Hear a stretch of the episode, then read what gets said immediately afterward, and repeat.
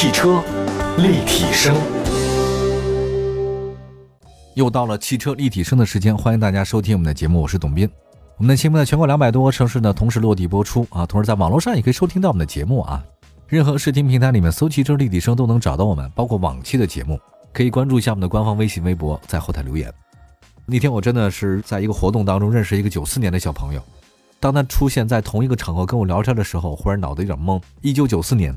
他说他今年已经老大不小了，二十七岁了。果不其然，我一算，九零后今年已经是三十来岁的人了。很多人有了自己的家庭，有了自己的孩子，甚至相当一部分人都有二胎了。因此呢，普通五座车呢好像不太够用。那中国家庭你也都知道，停车非常费劲，一个家庭可能就一个停车位。我们需要的是什么？多功能，满足全家出行多种需求的家用车。那么今天带来几款 MPV 的车型供大家选择。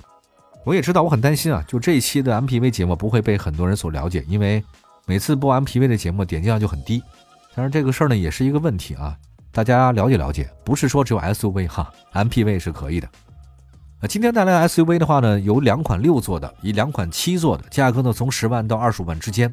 它目标很简单，就是满足大家的乘用化的需求，希望对各位新进的奶爸奶妈们购车起到帮助。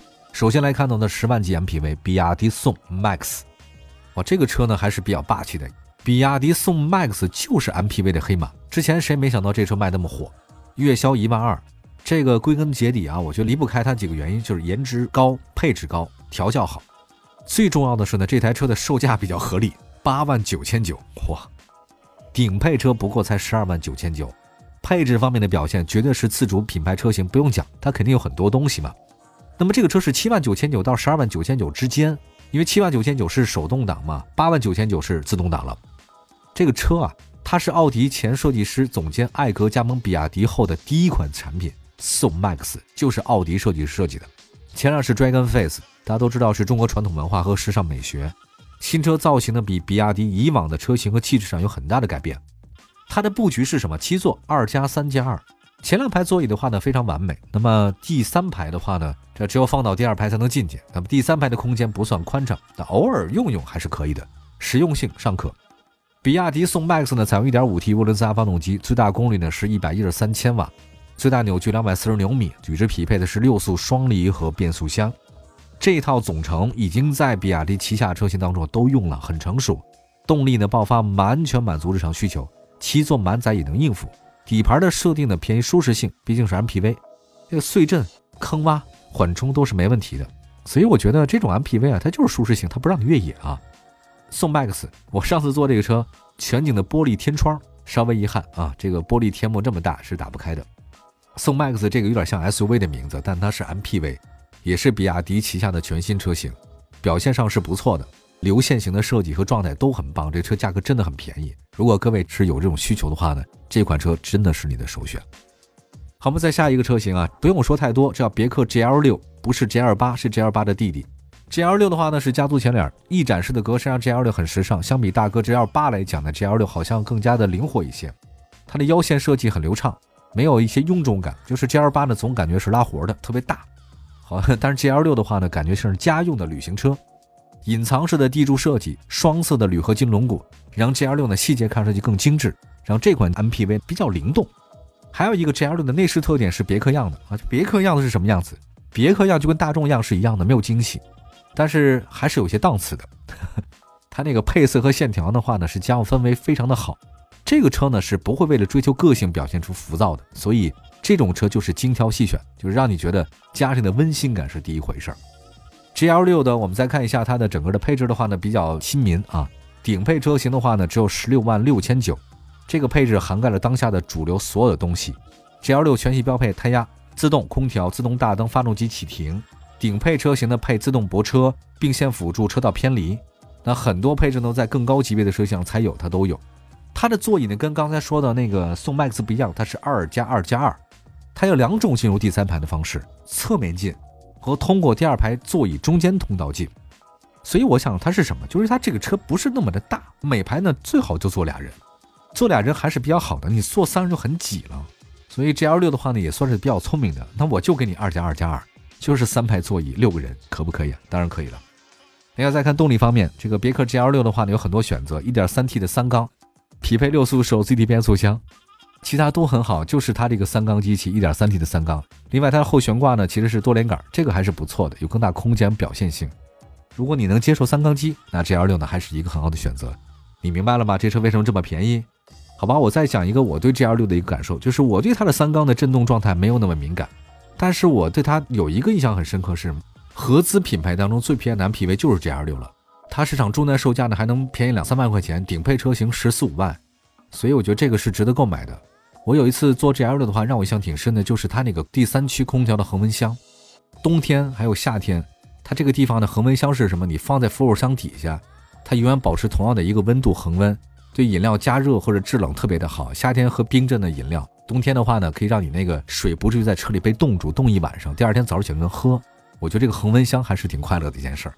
那有人还说了，你买六座的车型啊，你买那个六座捷德不一样吗？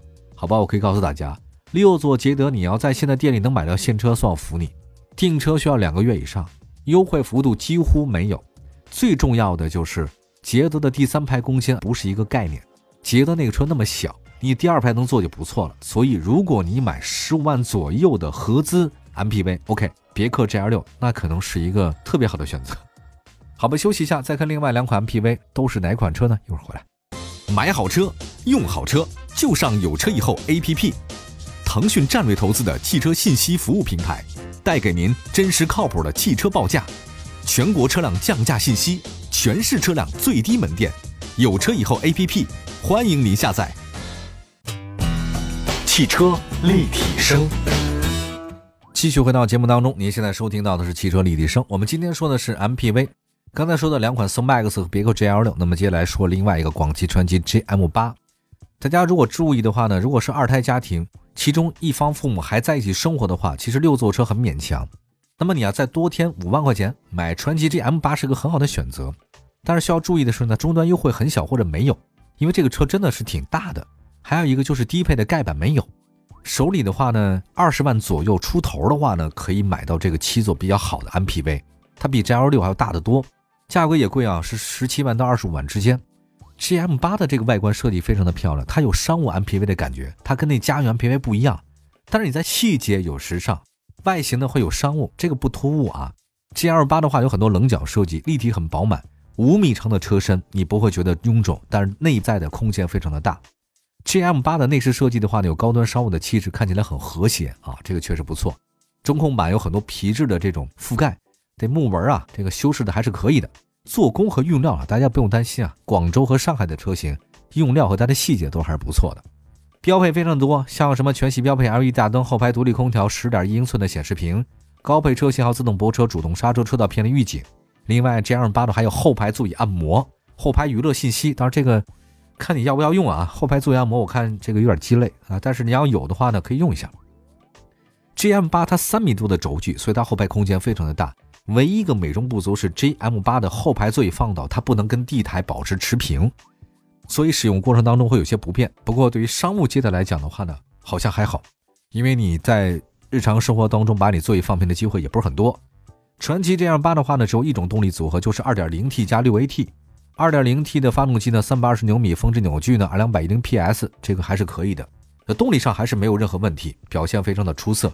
那至于说你要开这个车想激烈驾驶的话呢，我倒是大家不建议啊。MPV 我就没有激烈驾驶的，它多连杆的悬架它本身就比较软，对吧？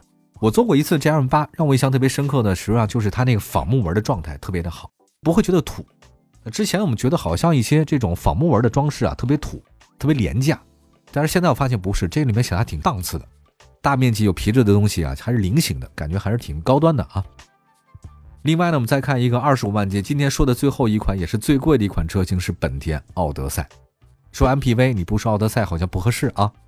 这一代的奥德赛呢，新奥德赛抛弃了以往轿车化的设计，它那个车身很高，空间是越来越大了，车内的垂直空间很好。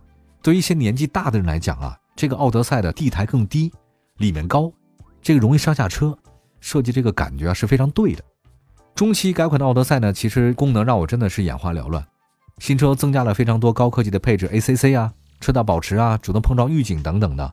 另外，中控屏的话呢，跟思域也差不多，UI 做了很多调整。前排座椅呢，增加了扶手，增加了储物箱。哇，它的储物箱真的太多了。而且呢，作为 MPV 的核心的第二排座椅升级，跟艾力绅同款的豪华独立座椅，对，非常棒，增加了双天窗，去掉了这后排的多媒体娱乐，因为那个没人用，让整体乘坐感上呢上了一个新的台阶。好吧，我想奥德赛呢，对于大部分来讲的话呢，它真的是 MPV 的一个中坚力量产品。那新一款的奥德赛，我真的觉得是适合大家家里面有一个老人或者孩子的选择。如果你要说让我奥德赛和别克之间选择的话呢，我可能会选奥德赛。因为我觉得别克 GL 六和 GL 八的商务气息比较浓，但是提到奥德赛的话呢，是宜商宜家啊，竞争力很强，配置呢可能更加的人性化一点。还有一个 GM 八，如果我的需求更多一点的话，比如说公司的设计，那我就买 GM 八呢可能更好。总的来讲，GM 八的空间更大，它的外形也非常的好看，对于家用来讲的话和商务来讲都很有面子。而且 GM 八的话呢是二十万以内的 MPV 领域，价格很合适，对一些开公司的朋友来讲是非常合适的。今天说了这四款 MPV 的话呢，仅供大家参考吧。我一直也在犹豫啊，要不要以后再多讲点什么，除了轿车、SUV 之类的其他的车型。让我印象挺深的，就是做这个决定是之前看的那个《速度和激情》。那么在速八那集当中啊，保罗沃克好像是有一集哈，一开始他出场的时候不是那种飙车的状态出现，他好像是那个镜头感，他是握着方向盘，马上要发车，很激动人心的样子。但是突然那镜头啪一拉出来。就发现他开的是 MPV 送自己的孩子上学，然后啪推拉门一打开，他的女儿就下车了，然后去上学。哎，我在想是一件事儿，你说像保罗沃克这样的牛的人，这么有风采的一个人啊，呃，也开始在享受天伦之乐之后，首选就是 MPV 的车型。实际上他给大家带乐趣还是比较多的，嗯，挺有趣的。好吧，感谢大家收听我们今天的汽车立体声，希望各位呢拥有一个美好的家庭生活，幸福美满，健康长寿。我们的节目《汽车立体声》，欢迎大家在后台给我们留言，微信、微博同名搜索。拜拜。